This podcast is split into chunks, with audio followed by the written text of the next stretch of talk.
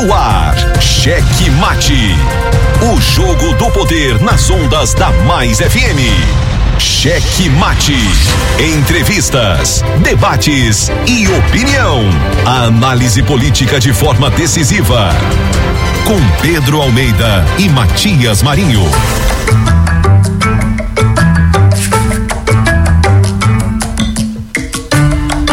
Chegando com muito amor no coração, com Jesus na condução, sempre com verdade, honestidade e alteridade. Boa noite, Matias Marinho. Boa noite, gordito de la besterita. Vai, gordinho, coloca essa besteirinha. Obrigado a você que já está conosco, nos dando aquela carona legal. Você que nos acompanha por meio do Dial na frequência 99,9. Você em São José do Ribamar, Passo do Lumiar, Raposa e São Luís. Aquele salve todo especial. Mas ó, não fique aí só nessa poltrona confortabilíssima, não. Participe conosco.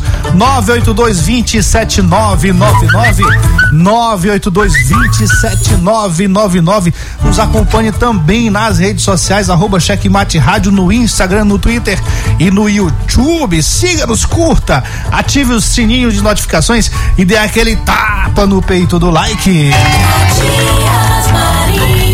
Daqui, você daí, todos nós juntos e juntos também, a galera lá de Colinas, acompanhando o checkmate por meio da Guanabara FM, na condução nossos queridíssimos Luiz Filho e Júnior Loureiro, aí em Araioses, o Joãozão já na retransmissão por meio da Santa Rosa FM 87,9 e em São Mateus, nosso Riva Souza comandando a retransmissão por meio da Ativa FM 90,7 Poça Total no Médio Mearim. Cheque Mate. Boa noite, Pedro Almeida. Boa noite, Matias. Boa noite, Gordinho da Besteirinha. Você também, nosso ouvinte, começando mais um programa Cheque Mate. Hoje, terça-feira. Cheque Mate. Dia 19, né? Dia 19, já chegando ao final do mês, né, Matias? Na verdade, final do ano. Já Aqui, acabou o ano. é, Pode até tocar já a música de Natal. Daqui a pouco vão tocar a música de Natal já fazendo propaganda porque já é Natal. Eita, ano que tá acabando. Ah, tá muito rápido esse ano. Deus! Quando chegar essas propagandas, né? Misericórdia do bolo. Cá, hoje é dia de quê, hein? Hoje é dia de quê? Não, dia. Ah, é, olha. É, dia- pô, olha. como é que você esquece esse dia? Não é? Do Daqui a Exército pouco o também? Ministério Público Federal vem, vem, vem me investigar porque eu não registrei O dia, do, dia índio. do índio. Só no dia do índio, né? É, pois é. É, assim, fazer o quê, né? É, sempre tem que ter um errozinho. né? Mas tem dia de quê também? Hoje tem dia. que mais? Do, dia do Exército? Aí, dia do Viagra, pode ser o dia do Viagra também, né? Pode ser, né? É, dia, é, hoje, assim, quando a gente fala exército, só lembra de Viagra, né? É, e tem, ainda tem outros brinquedos, né? Que eles compraram. Eles, eles vão contratar, vão comprar aquele que você usa, tá sabendo? Eu uso É aquele lá, como é o Diazepam? Diazepam não, Diazepam. clonazepam. Clonazepam. Esse é bom mesmo, é só. Manda abraço à doutora Juliana, esposa de Clésio. É, rapaz, o que que? Agora, agora eu não entendi nada. Ah, Consultou o menino, rapaz. É? Ah, agora eu entendi. Tomei um susto aqui.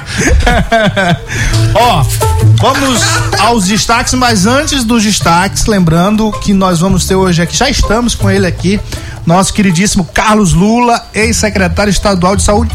A gente faz diferente hoje, viu, Pedro? A gente já deu boa noite, porque hoje o Lula vai participar como entrevistado, naturalmente. Mas nós vamos botar o Lula pra comentar aqui, pra falar bem dos outros, né? Que ele Isso. conhece. Fala Como aí, conhece. prestar conta, na verdade, Não né? é? O trabalho dele à frente aí. Exatamente. da Boa noite, meu Saúde. queridíssimo Carlos Lula. Então, boa noite, boa noite, boa noite, meu amigo Matias, meus amigos ouvintes. Já tô escutando piadinha aí desde o começo, né? É, você ficou só correndo gente aí, aí, que não deveria. É, salvou muita gente, né, Lula?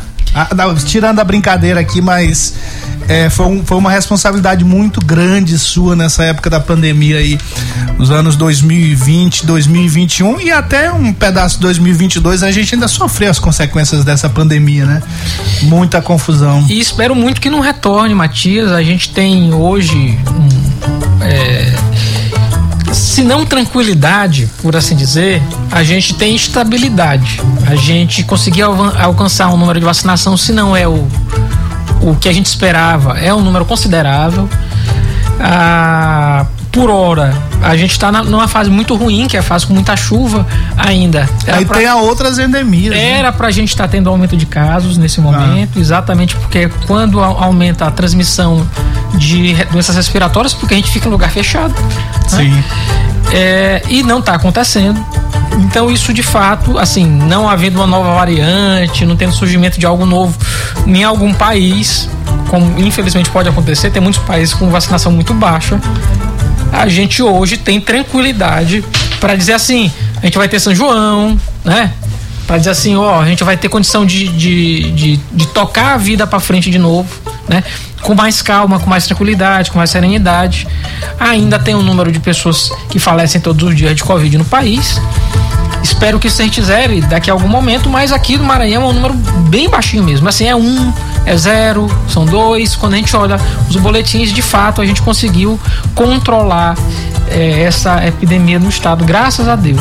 Pois é, a, a, gente não começou a entrevista ainda, mas nessa fase inicial aqui, aí eu já emendo com uma, um outro comentário e dá a oportunidade para comentar sobre essa decisão, essa decisão do Ministério da, da Saúde, é, que flex já está acabando aí com, a, com as exigências, com que a gente tem segurança, né? Porque a gente tem uma segurança ainda e, e, e ab, abrindo de vez. Ah, não, tem, não precisa mais, não precisa contratar emergencialmente, entre outras medidas que flexibilizaram. Na verdade, não está nem flexibilizando, está acabando com tudo. É, o, o problema, Matias, é assim, a gente está numa fase mais tranquila, tá. Acabou, infelizmente ainda não acabou.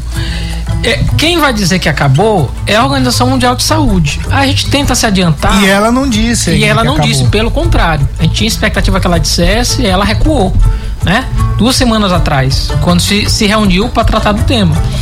A gente fica tentando pressionar, tomar essas decisões. Essa decisão não foi conversada, não foi dialogada. Hoje saiu uma nota do Conselho Nacional de Secretários de Saúde, do Conselho Nacional de Secretários Municipais de Saúde, pedindo para o Ministério esperar pelo menos mais 90 dias né? Que é o tempo que estabiliza. A gente não tem um mês com essa, entre aspas, tranquilidade. Sim. Que os casos estão caindo, as mortes estão caindo, as internações estão caindo. Não faz 30 dias disso. Então, a, um momento rec recomendaria prudência. Sim, né? sim. E não simplesmente a gente dar uma canetada para dizer, olha, acabou, ganhamos. A...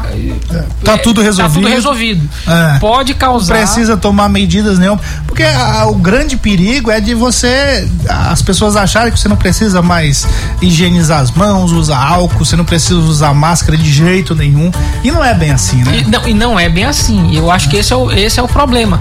E assim, o estado de emergência é, fala muito, ah, mas é porque possibilitar. Gente, ninguém estava contratando mais com dispensa de licitação e exigibilidade de licitação. Com dois anos deu tempo da gente se programar. Claro. Não era isso. Mas é assim: se eu quiser fazer requisição de um hospital privado, eu não vou mais poder. Se eu quiser eventualmente é, e sem um devido ó, processo, ó, né? É, Contratar um hospital sem aquele procedimento todo que é Exatamente, porque em situações de, de emergência, exige. eu posso exatamente tomar medidas de emergência. Então vamos imaginar, Matias, a gente ainda tem um decreto no estado, tá? Apesar do, do, desse decreto nacional, mas eu tenho um decreto no estado, tem decretos municipais. Então a gente vai ter que olhar essa situação caso a caso. Mas só imaginar, o HCI, o HCI é um hospital requisitado nesse período todo de pandemia. Ah, quer dizer que acabou assim? Então, a consequência jurídica, se a gente considerar que o decreto simplesmente é, acaba com isso, é dizer assim, ó, é o seguinte, o Estado não pode mais ficar com a aí. Sim. Acaba, to, todo mundo que está internado aí vai para outro lugar, para onde? Lá eu tenho 300 leitos. Eles estão ocupados. Né? O que é que eu vou fazer com isso? Então, assim, essa é a responsabilidade que a gente tem de ter para aferir bem as consequências desses atos. Porque não é só dizer para as pessoas assim: ah, pode ser de casa sem máscara que não tem mais problema. Opa! É assim, ó, calma. Pera lá. Para além disso, além dessa consequência, tem gravíssimas consequências no âmbito de vista das coisas da administração pública, né? Que a gente tem que ter responsabilidade em relação a isso. E eu acho assim que também tem outro problema. As pessoas com máscara ficaram mais bonitas. Hum. É, eu, eu, por exemplo, me acho muito mais bonito de máscara. Apesar de eu gostar desse meu nariz aqui, de árabe, né? shake árabe mas esconde. Tem gente que não gosta, né? Esconde, aí aparece só os olhos, cabelo arrumadinho e tal. Aí eu, né? Mas e agora? Agora a gente vai ver. Isso não presta. ver a feiura, né? Mas o, o Matias insiste com essa tese. O, o- o- gordinho fica mais bonito também de máscara. Afinal, todo mundo fica mais bonito de máscara. Porque esconde alguma. Agora, quem tem o olho que não é essas coisas, né? E por falar nisso, eu tenho essa tese desde que inventaram essa história de máscara. Aí teve um vereador lá em Santa Catarina, né? Aí o cara fez. é, Só que ele entrou errado, né? Ele chamou é das pessoas de feias, né? As pessoas são feias. Ah, Não, não obrigatório dá, que era é. feio, né? É, exato, tem que ser obrigatório. É, bom, é isso aí. Ó, nós vamos fazer o seguinte, Lula, nós vamos dar só um destaque aqui para os nossos destaques do dia, para o nosso ouvinte, saber o que está acontecendo no mundo político. Aí depois a gente volta, retoma, a entre- começa a entrevista. Na verdade, foi só um, um- um aperitivo do Lula aqui na, das nossas conversas eh, que nós vamos ter durante o programa de hoje. Mas eu lhe peço permissão para a gente fazer esses destaques e já já a gente volta com a entrevista com o Carlos Lula. Cheque Mate apresenta os destaques do dia. Ó, declaradamente bolsonarista em Brasília, o Everton Rocha continua utilizando a imagem de Lula no Maranhão. Cheque Mate. Gestão desastrosa de. Opa, gestão desastrosa de Dinaí Veloso gera é, campanha hilária e vexatória em Timor. Cheque Mate. Isso aí a gente precisa verificar nas redes sociais que é um negócio bacana, triste na verdade, né? Mas é, é hilário. É hilário e acaba sendo cômico, né? O Carlos Lula, que tá aqui com a gente, considera desastrosa a decisão sobre o fim da emergência sanitária e vamos naturalmente falar mais sobre isso. Cheque Mate. O Ministério Público, ele disse que o reajuste de 33% não é obrigatório a professores que ganham acima do piso. No caso, se referindo aqui à greve dos professores da educação municipal de São Luís. Cheque Mate. A Cifra deu ordem de serviço para novas pavimentações em, na região de Balsas. Muito importante isso, porque no próximo mês a gente vai ter a Agrobalsas a partir do dia 16. Importantíssima decisão da Cifra. Cheque Mate. Morre Miranda, pai de Glaucio Alencar, um dos mandantes da morte do jornalista Décio Sá. Cheque Mate. O jogo do poder nas ondas da Mais FM. Jornalismo independente com transparência e compromisso com os fatos. Site A Carta Política. Poder, negócios e cultura. Acesse www.acartapolitica.com.br e fique bem informado dos bastidores do poder. A Carta Política. A análise política de forma decisiva. Faz notícias do mundo político, tudo isso com a sua participação. Essa denúncia aqui que ela está trazendo deve ajudar muito o Ministério Público. Cheque Mate, o jogo do poder. Às 18 horas de segunda a sexta, aqui na Mais FM, com Pedro Almeida e Matias Marinho. 22 anos de jornalismo político, experiência e credibilidade. Acesse agora o blog Matias Marinho e saiba dos bastidores dos poderes executivo, legislativo e judiciário www.matiasmarinho.com.br. Acesse, adicione aos seus favoritos e compartilhe nosso conteúdo. Cheque Mate. O jogo do poder nas ondas da Mais FM. Matias Marinho. Eu daqui, você daí.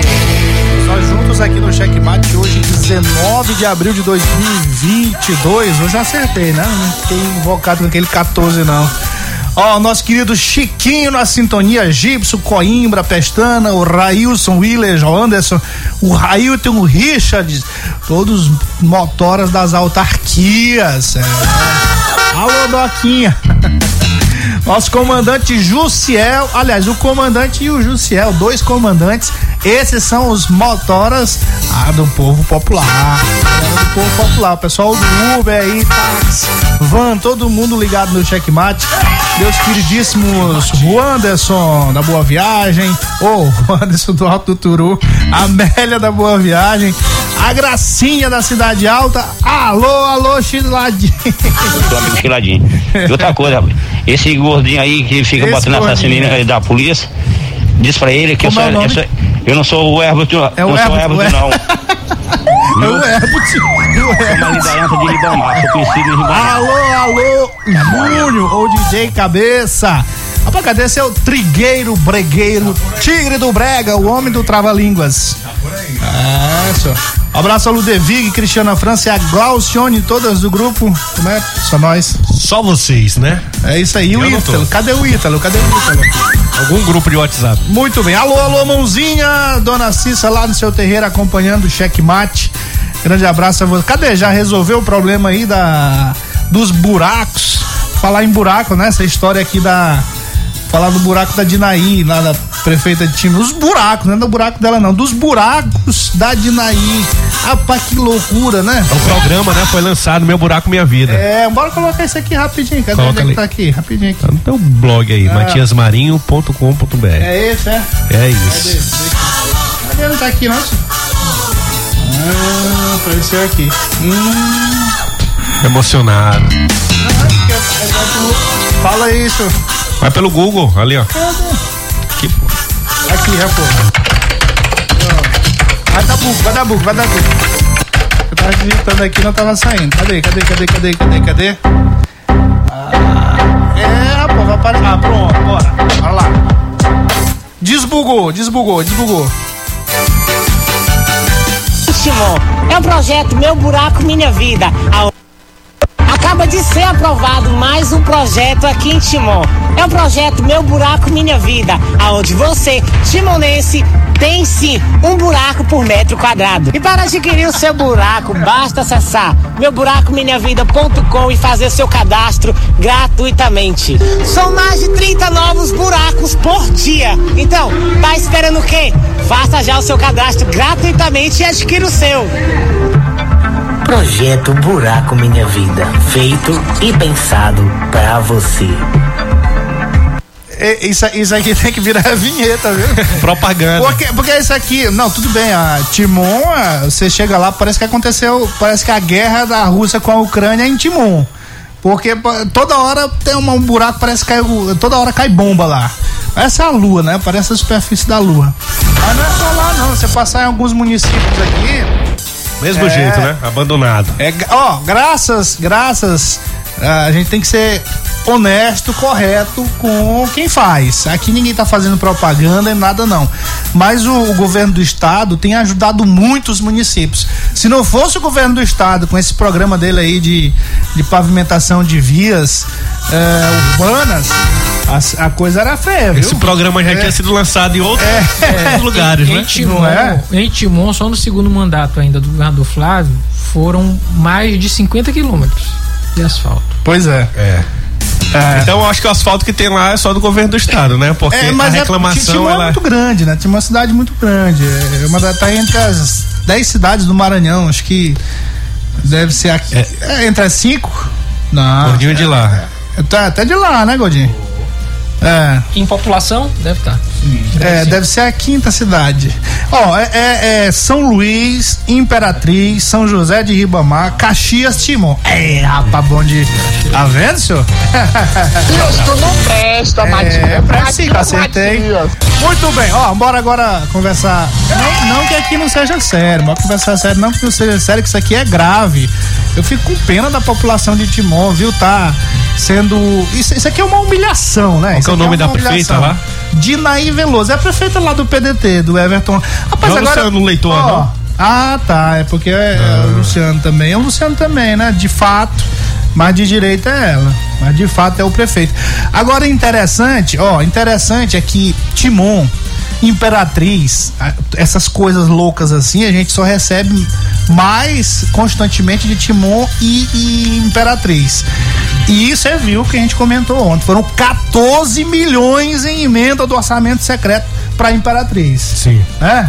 De uma vez, né? Assim, e não sabe pra onde foi, né? E, e proporcionalmente, São Luís só recebeu um milhão e meio da, da mesma, É loucura, da mesma né? fonte. Imperatriz é- Vocês lembram que Mandetta foi lá em Imperatriz? Ah, sim, sim. Ele chegou anunciando lá 80 milhões é, é, é, tava incluído esse 14, não? Pra, não, 80 Era da milhões saúde. Pra saúde. Só pra saúde? Rapaz, dá pra fazer muita coisa, não, né? Qu- quanto é o, o- qual o valor do, do hospital da, da ilha? A obra? A cem- obra. 170. 170 milhões. Mas depois a gente vai falar sobre isso, um, um negócio absurdo aquilo ali, viu? De, de positivamente, falando positivo, é um negócio, eu fui lá. Tá faltando ainda algumas coisas, mas tá funcionando já a parte que foi inaugurada, mas é é, nós vamos falar sobre isso. Simbora então pra entrevista, né, Coutinho? Cheque Mate Entrevista. Bom, nós já estamos aqui, já participou com a gente, ah, comentando e dando já seu boa noite. Ah, o Carlos Lula, ex-secretário de saúde, o homem da confusão que enfrentou a saúde no período de maior confusão. Acho que não tem termo melhor para esse não, né? Porque foi muita é muita muita agonia, né? Acho que eu- tal- talvez seja o termo mais apropriado para isso. pânico, né? É, Em todos os sentidos. relacionado a isso, né? Ou, inclusive o governador Flávio Dino uma vez é, lá na, na- no Palácio Henrique de La Roque é, fez um discurso e até se emocionou falando inclusive desse momento que foi um momento realmente de pânico, de muita confusão, de muita ah, ninguém sabia, né? Ninguém sabia o que estava acontecendo. É isso? É, Matias, quando lá em 2020 ainda, quando eu fui avisá-lo que a gente estava discutindo a emergência de uma doença que podia impactar fortemente o mundo, ele não acreditou. Ainda não tinha saído nada em. Foi, foi qual mês aquele ali? Foi fevereiro de 2020. Fevereiro. Tinha- não tinha caso ainda na Europa. Eu cheguei numa reunião do Ministério da Saúde, já tinha caso na China. Mas assim, não se comentava fortemente o que seria. Falava-se, ah, é uma pneumonia. É, e esse governador é o seguinte, pode acontecer um negócio complicado aqui. Ele o quê? Olha, uma doença aqui, transmissão pelo ar, tá matando gente lá na China. Quando ele é, é, alguns dias depois, quando ele começou a passar na televisão, no jornal e tudo. Ele olha, é, é isso. Ele se desesperou. Porque ele disse, rapaz, e o que vai acontecer aqui do Brasil? Eu disse, olha, o que eu vim lá, do, do- lá de Brasília é um desastre. Se a gente não se cuidar por aqui. Então, naquele momento, a gente decidiu, a gente abriu os primeiros 20 leitos de UTI do Brasil. Não tinha nem caso ainda confirmado. A gente abriu 20 leitos de UTI no Carlos Macieira. Decidiu abrir. Quando a gente abriu, já tinha o primeiro caso em São Paulo. Mas não tinha nenhum caso aqui.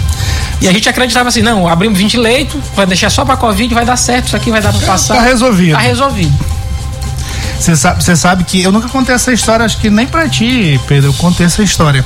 Eu tava em janeiro viajando, eu viajei pra, pra Argentina e fui pra o pra última cidade do sul do da do, do sul, do sul da, do, do mapa, que é Ushuaia. E aí lá já a gente já tava ouvindo essas histórias. Eu tava vendo a televisão e algumas notícias lá dessa, desse coronavírus. E aí lá num restaurante tinha um, um grupo de chineses. E aí e eu já, já tinha tava sabendo já da história. E quando um espirrou, eu pulei lá pra. Eu saí do restaurante. Aí olha só, a coincidência, 15 dias depois eu cheguei com uma gripe. Eu nunca tinha tido uma gripe como essa. Aí não tinha teste, não tinha nada. Eu acho, eu acho que eu peguei. Mas eu, eu, só- eu só, eu só não tenho certeza que eu peguei, porque assim, não, não, não foi. As pessoas que estavam em volta não, não, não pegaram. Mas que foi uma gripe violenta. Eu passei uma noite sem dormir, com febre e com dores no corpo. Porque lendo sobre isso, quais os sintomas da Covid. Mas foi, é, é isso que eu tava falando, é muito pânico que você falou. Foi muito pânico pra todo mundo, né? Pro poder público, pras pessoas. lidar com o medo das pessoas talvez tenha sido é, tão difícil quanto lidar com a reestruturação da rede de saúde. Eu falei que a gente fez 20 leitos, né? A gente chegou a ter 1.600 leitos só para Covid no estado. 1.600. Então, assim, é uma coisa absurda. A gente praticamente é, é, destacou toda a rede de saúde só para atender paciente é, é, vítima de coronavírus. Mas o pior, Matias, é exatamente isso. Como era algo desconhecido e era algo que, traz, que podia trazer a morte e era meio que é, um golpe de sorte, ah, podia pegar Covid e, e passar tudo bem, ou podia pegar Covid e ir muito mal. Não dava para ficar é, jogando roleta russa, russa com sua vida. sim, sim. Então, é, lidar com o pânico, inclusive da nossa própria equipe, foi muito difícil. Então, assim, teve médico que desistiu, né? Enfermeiro que desistiu, gente que Não, trabalhava e- comigo. e eu, acho assim que os mais os atingidos diretamente no primeiro momento foram o, o pessoal da saúde, né? Foi, foi, pra, foi a, a- logo assim, de- é, com os primeiros casos, eu perdi o- o meu gabinete inteiro, todo mundo acometido, menos eu, né? É, com três semanas, a gente, o pessoal foi pra UTI, a gente andava muito, eu tinha que andar no hospital, todo mundo pegou, menos eu, eu ia pra secretaria sozinho. Eu ia, chegava, ligava a luz, ficava lá, ligava o computador, ia fazer agenda, ia fazer ofício, ia fazer não sei o que, ia estar com todo mundo.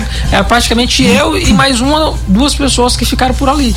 É. E só ia esperar o pessoal recuperar para poder voltar e a gente tocar a vida para frente. O cenário de guerra, né? Pra quem andou na cidade nessa época, principalmente no lockdown, era uma tristeza, assim, um vazio até no, no coração quando você ia andando e não olhava nada aberto, não olhava ninguém na rua. Imagina tu chegando ali na secretaria daquele tamanho, tendo que fazer tudo sozinho, realmente um cenário de guerra. Eu- Era, era um cenário horroroso, já considerando que eu tinha saído de casa. Pra mim, o que mais me doeu foi isso. Porque assim, eu sou apaixonado por minha família.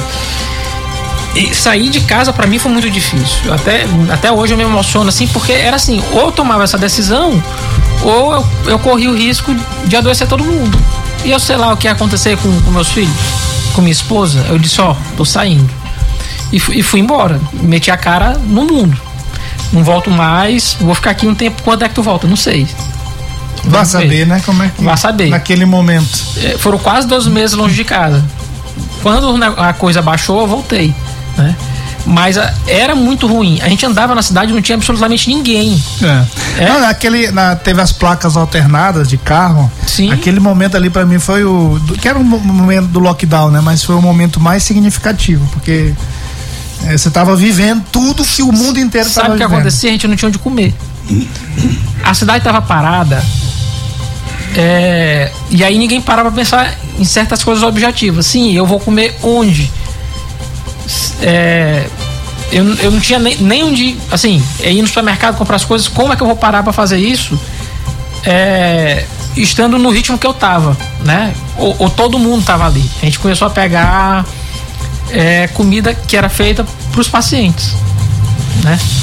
Então era, era isso que dava para se alimentar. Então a gente, bora. pegava Era o que aí, tinha pro momento. pega- é isso, é isso. Bora. A mesma comida aqui dos pacientes é a comida que a gente vai se alimentar aqui até as coisas melhorarem. E, e sobre você ter saído de casa, assim, é, até o- pode estar aqui na, na cabeça do ouvinte, essa oportunidade também foi dada a outros profissionais da, da rede de saúde, né? De, de poder se hospedar em um, um- um hotel, em uma pousada. Foi, foi sim. A gente é, estabeleceu isso porque muita gente, sim, ficou com receio. Sim, e aí? Eu vou, eu vou voltar para casa? Eu vou estar na UTI o dia inteiro, eu vou voltar para casa e abraçar meu filho no final do dia? A criança não vai entender, ela vai querer te abraçar. Então a gente também ofertou. Agora, por que pareça, o pessoal já tinha se organizado. Então, meio que o pessoal pegava uma casa e ficava todo mundo lá, pegava um apartamento e ficava todo mundo lá. Mas a gente ofertou também serviço em hotel para os profissionais que quisessem, né? Sim. Bom, é, é, Lula, a gente. Vamos partir agora aqui para uma um balanço, né? Você saiu há pouco, no dia. Foi no dia 3? Dia 3, dia 2? É isso aí no dia primeiro, né? A exoneração sai no dia primeiro de abril. Você saiu no dia primeiro da Secretaria do Comando da Secretaria de Estado da Saúde. Estava desde 2016, portanto, passou cinco anos e oito meses e onze meses à frente dessa imposta- importante política pública. Na verdade, mais do que uma secretaria, mas é uma política pública vital, né? Importante para para a vida de todo cidadão maranhense. Foi o primeiro maranhense presidente do Conselho Nacional de Secretários de Saúde, o CONAS. E teve grande destaque na mídia nacional, a gente acompanhou isso. E tem, tem reconhecimentos, inclusive, nacionais e internacionais.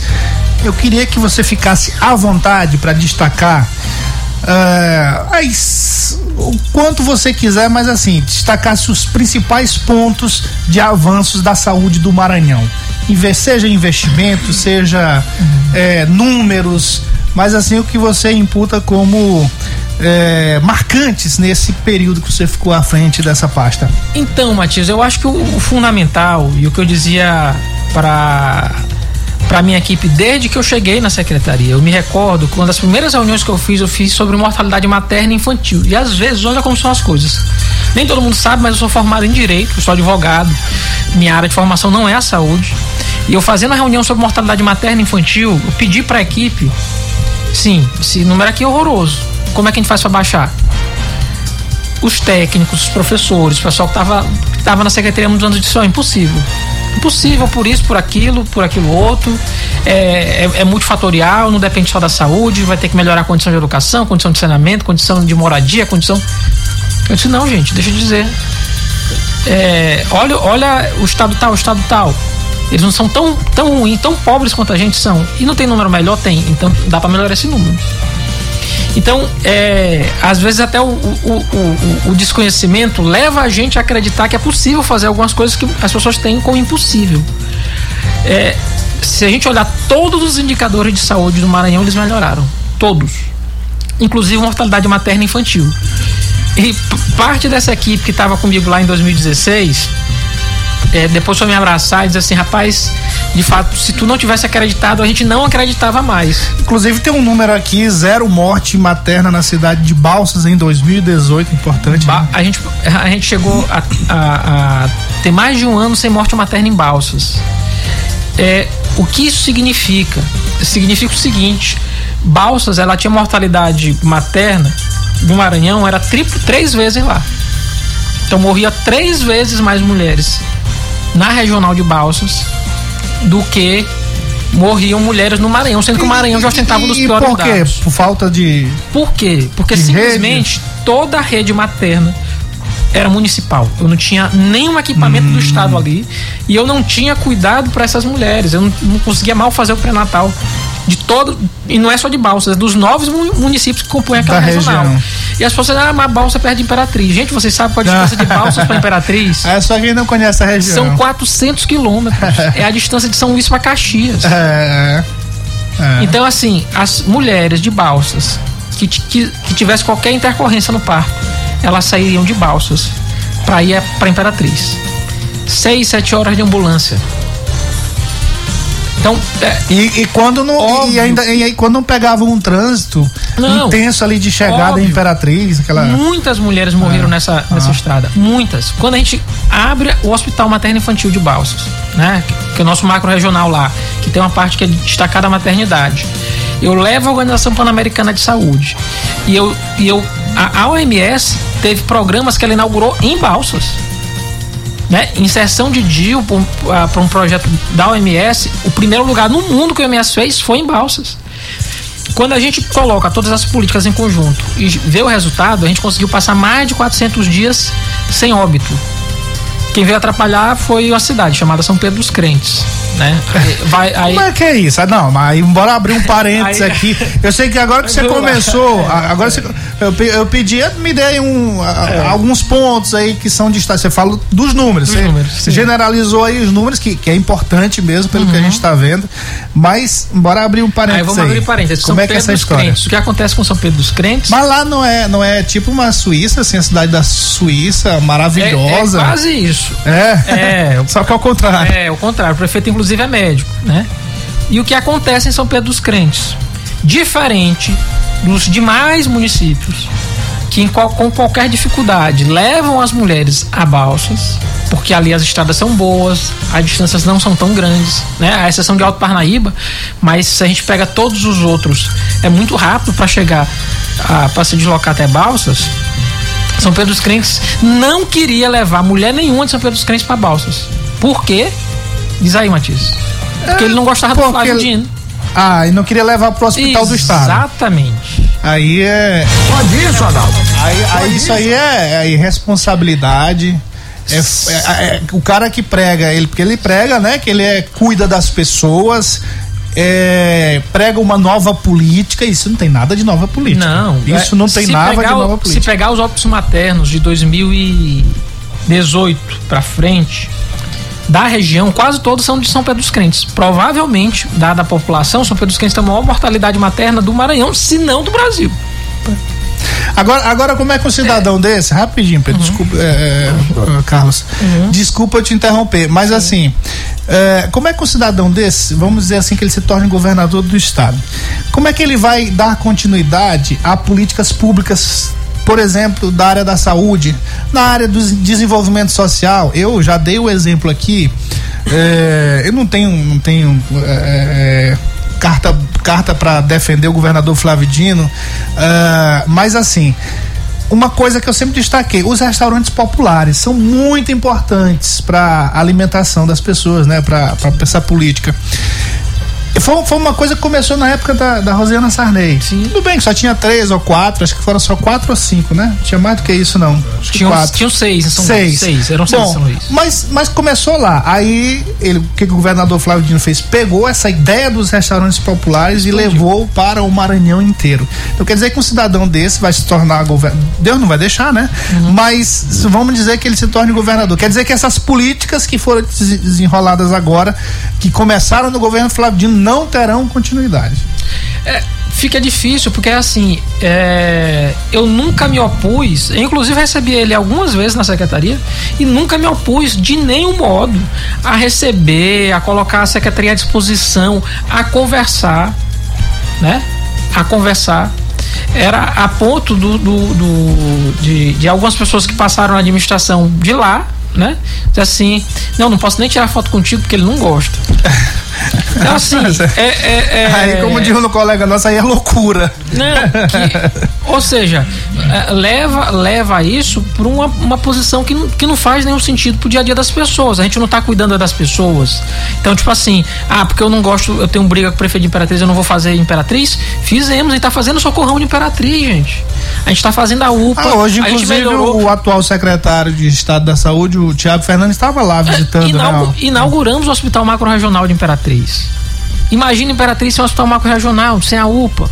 O que seria da saúde da cidade? Então, assim, não é a questão eleitoral. Isso não pode estar à frente da condição das pessoas. Então, quando a gente vê assim, Matias, é, a gente tentou mudar e tentou fazer uma coisa no Maranhão. Existe o SUS, existe é, pressuposto do SUS, existe assim a teoria do SUS. O Maranhão sempre teve de costa para isso. E é uma maluquice, porque a saúde tem que ser regionalizada, a gente tem que dar mais ah, privilégio para atenção primária, a gente precisa da média alta complexidade funcionando, eu preciso de mais leito de UTI no estado. Nada disso, eu- a gente foi fazer isso agora. Então a gente precisa permanecer, continuar essa política de saúde por muito tempo, porque é uma política de Claro, Estado, não é de governo. exatamente. Foram 22 hospitais que a gente inaugurou. 22 hospitais regionais e macro-regionais. E funcionando, né? Funcionando. Dá um hospital a cada três meses. Aí. Né? Foram. E, e outra coisa, um detalhe, o Estado mantendo. Não, o, Estado, mantendo. Porque né? o, ca- o, o difícil Por- porque, saúde. porque eu me lembro de, de- do- na- agora, agora eu vou falar a parte negativa, né? Eu falei a parte positiva, Uhum. mas na época da, da, da governadora Rosana Sarney, o secretário Ricardo Murai inaugurou uns 300 hospitais aí. E muitos desses hospitais deixou para os municípios cuidarem. Não, todos. Ai, todos, né? Todos. Aí, não- aí é fácil, né? Porque construir é muito fácil. construir né? é muito Construir fácil. Agora, ó, ó, vamos fazer o seguinte, porque senão já 18 e 45 ó como passa rápido, quando a conversa boa passa rápido. Mas aí, como a gente eh, trouxe você aqui para você fazer um balanço, vamos voltar para a pergunta eh, anterior. A gente sai do parênteses, fecha o parênteses e assim, pra você nome, eh, pontuar aí os, os feitos nesse período. Então, Matias, são 101 obras inauguradas em saúde. Só na saúde pública, 101. A 101 foi a última, o Hospital da Ilha. Né?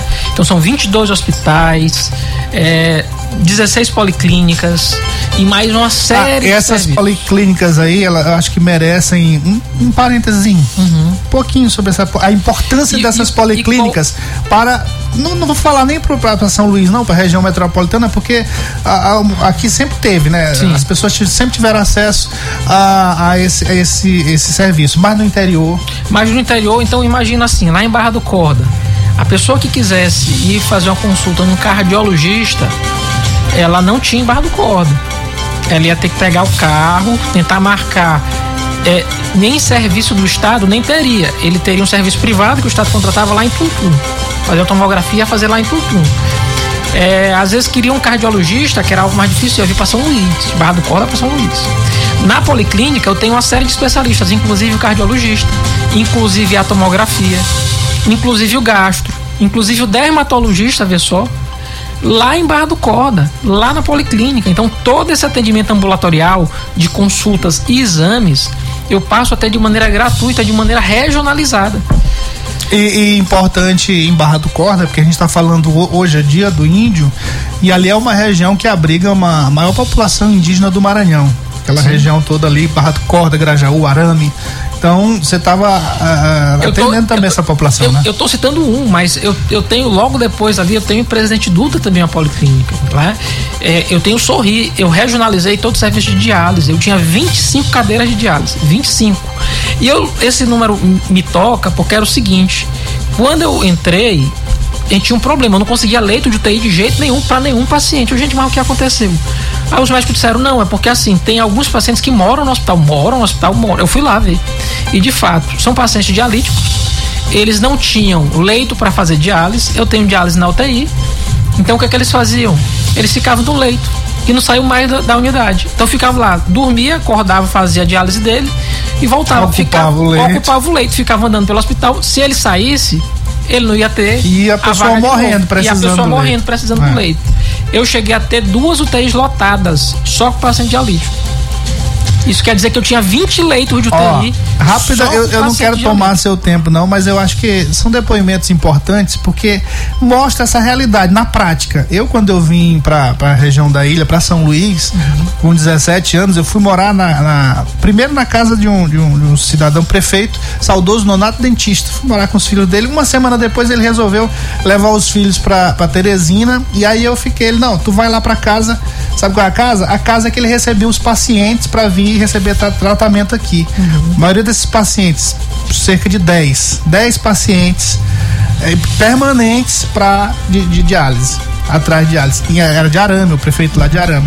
E assim eu conheci várias casas de, de, de, de- de- prefeituras e que os prefeitos colocavam para vir fazer tratamento. As pessoas passavam dois, três meses. E isso diminuiu muito. E isso diminuiu muito porque o serviço de saúde chegou lá no interior do estado. As né? pensões de Teresina, um monte de pensão que tinha o nomezinho do. Acabou aquilo ali. Sim. Porque hoje o fluxo. Ó, vê só, eu pagava pro Tocantins para receber meus pacientes. Hoje o Tocantins paga pro Maranhão. Olha aí. Então, assim, é, eu, é, é, o salto, na verdade, ele é muito grande. Ele vai levar tempo ainda para até pra gente entender o que ele foi. Eu saí de 25 cadeiras que eu tinha, hoje eu tenho mais de 300 de diálise. Olha aí. Então, assim, eu expandi pro estado inteiro. É difícil? É difícil, mas assim, é tentar focar no gasto. Quais é são os municípios necessário. que têm serviço? Hoje eu tenho serviço em São Luís, Imperatriz, eh, eu tenho serviço em Balsas, eu tenho serviço em Açailândia, eu tenho serviço em Codó, eu tenho serviço em Pedreiras, eu tenho serviço em Caxias, eu tenho serviço ah, em Assim, Pinheiro. Você já falou tenho- aí em todas as regiões. todas eu as tenho- regiões estão tenho- contempladas. exatamente. Não dá para colocar diálise no, no município de Cajapió, por exemplo, mas tem em Pinheiro. Não, exato, exato. Ah, Eu tenho chapadinha. O que aconteceu, na verdade, é que assim, quando eu, eu inaugurei as cadeiras de Pinheiro, a Baixada toda estava contemplada. Opa, zeramos a fila aqui. O pessoal sai de São Luís e volta. Diz, não, agora eu quero, quero fazer diálise aqui. Então, assim, tinha gente que já estava morando aqui, querendo fazer diálise em São Luís, que quer voltar para Pinheiro, eu quero voltar para Bacuri, eu quero voltar para Bacurituba e eu quero fazer minha hemodiálise lá em Pinheiro de novo. Então, mas assim, hoje minha demanda Perto da família. perto Olha da família. a importância disso. Hoje minha demanda é zero. Eu tenho cadeira para todo mundo que quiser fazer. Eu ainda não consegui acertar isso tudo por conta desse deslocamento dos pacientes. De embalsas, quando a gente inaugurou, tava sobrando vaga. Hoje já falta vaga. Por quê? Teve gente vindo do Goiás.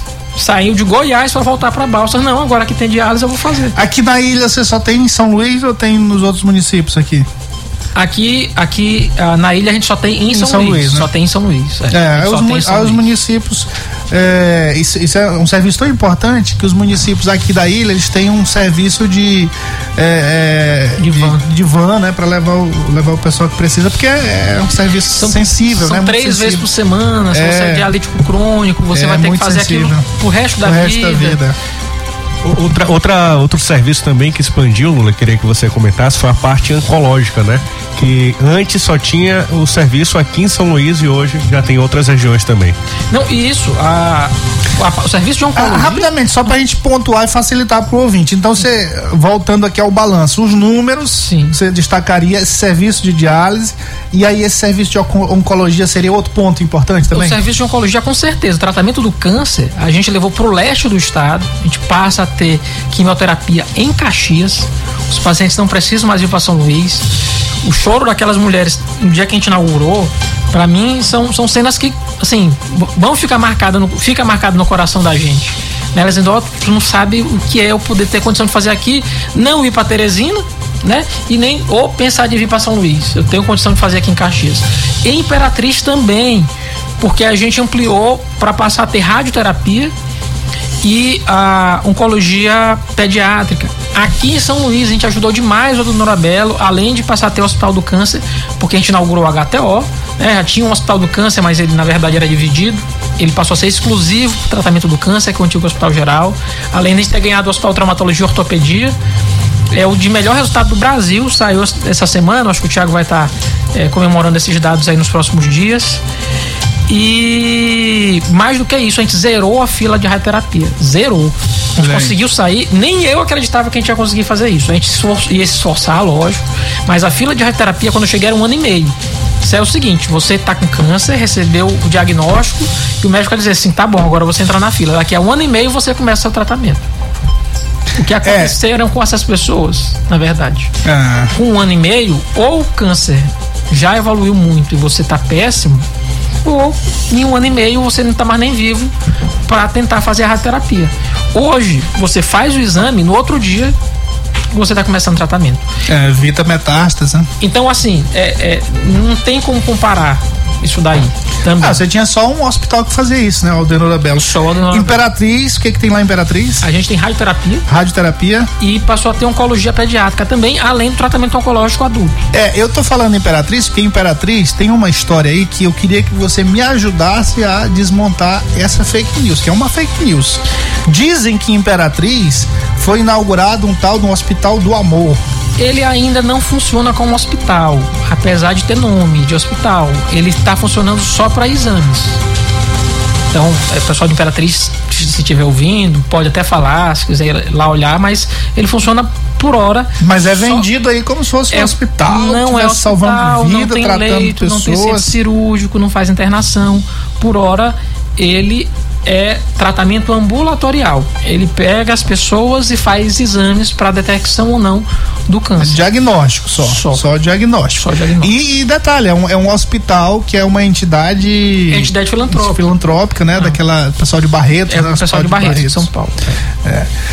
Muito bem. é, já nos minutos finais, você gostaria de acrescentar mais feitos, assim?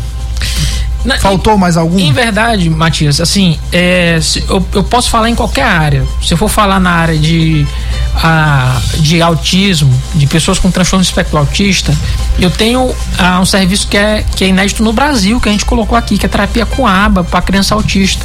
Eu passei a ter uma casa voltada só para isso, só para essa terapia. É aqui em São Luís? É aqui em São, Sim, Luís, São Luís. e a gente oferta também tratamento lá em Bacabal, na Sim. policlínica que a gente inaugurou no, no Hospital da Criança que a gente inaugurou, Hospital da Criança não, no Shopping da Criança que a gente inaugurou é, em Bacabal. A gente também tem serviço para idoso, né? A policlínica do idoso, ela é um sucesso. A última vez que eu fui lá, eu quase não consigo nem sair. As senhoras agradeceram demais. A casa de apoio Niná que na verdade virou quase a rede Niná, né? Sim. É uma rede, na verdade, de cuidado, de atenção é, às crianças com dificuldade A, cognitiva. a casa de começou- Niná é que funciona no- na casa de veraneio? é a casa de veraneio. Ó, isso é, a casa de veraneio. também, a casa né? de veraneio, que era a casa onde a gente fazia show, onde fazia a festa. Tu fazia show lá também? Eu não. mas, mas, mas tinha, mas tinha gente aí que, Que fazia, tinha gente né? que fazia, tinha gente que fazia. Né? Tinha gente É, que fazia. mas importante isso aí, é, é um patrimônio público, um prédio muito bonito e que servia realmente para fazer shows e eventos privados muito privados, né? É. Com, com, com convidados seletos. Só quem era lá da, da High Society dos Leões, que E, o- estava é, e hoje como inquilino lá. E hoje as pessoas, elas ah, dormem, inclusive, né? Porque elas passam a semana Bacana lá na isso, casa. bacana. Lá na. Virou uma casa de apoio, um, um projeto muito legal. Todo mundo que vem de fora, assim, é, deputado, governador, quer ir lá conhecer. O projeto é copiado para outros lugares do país. Mas é muito simbólico. Além, além de ser muito importante para as crianças, é muito simbólico também, né? E, e só aproveitando esse tempinho, é, na Grande Ilha, eu acho que assim, em, em Passo do Lumiar, a gente teve a UPA e teve a maternidade de Passo, lendas assim que a gente tinha, a gente colocou para funcionar, importante. Em Raposo a gente está terminando a reforma do hospital a municipal, o secretário Tiago que já vai entregar a reforma completa. E em Ribamar, a gente deixou tudo prontinho Aqui lá. em Ribamar, Aqui, aqui em em São Ribamar. José de Ribamar. Em São José de Ribamar, a gente vai ter uma policlínica. Eu tenho certeza que o secretário Tiago. Onde é que vai ser a policlínica? dias, a policlínica é na região das vilas. A região das vilas. É, na e é região uma cobrança vilas, muito na região grande. das vilas. dessa Tem uma região, policlínica lá. A gente deixou a obra em andamento. O secretário Tiago vai concluir. Eu tenho certeza que vai ser sucesso. Olha aí, irmãozinha, olha aí, irmãozinha, não reclama que não tem serviço aí. Vai chegar uma policlínica perto de você. É a policlínica de São José de Ribamar. Carlos Lula, muito obrigado. Olha como passa muito rápido, né? Eu- Só foi uma pergunta que eu fiz, sabia? Quase, quase. O que fez? Aí falou tudo, né? Mas é isso aí. Mas muito obrigado e, você vai participar. Eu disse, né? Que depois que você saísse lá, você ia participar mais vezes aqui. Da próxima, você vai vir pra comentar. Vai vir pra falar de, política. falar de saúde, vai falar de política, de comentar os assuntos aqui. Perfeito, perfeito. Com certeza. Tá, topa, topa o desafio? Mas topo, topo, topo demais. Então tá Olha aqui, ó, pronto. Lula foi o maior secretário da gestão Dino. Estou ligado aqui no programa, viu? Celso Brandão que mandou esse alô. É, rapaz, eu nem abri aqui Ah, a... é, não, Aliás, ó, um abraço pra Celso Thalita. Thalita, uma funcionária lá da Secretaria de Saúde, quando soube, algumas pessoas me mandaram mensagem, mas eu me lembrei aqui da Thalita. Um abraço, Thalita. Não sei, acho que era da MC, alguma coisa assim. É, um abraço pra Thalita. A gente tem um monte de Thalita sem É, aí eu não sei. né? Aí, É muito só, grande. aí só mostrar ah, a menina muito bonita aqui, Só competentíssima. É. Já, gordinho? Tu não Pronto, paga essa multa hoje, não? Lula, obrado. Valeu, valeu, Matias. Valeu, Godinho. Valeu, Pedro. Um abraço. Tudo bem, boa próxima. noite, boa sorte. ZYC 624. Rádio Mais FM 99.9 MHz. MaisFM.com.br Ilha de São Luís, Maranhão.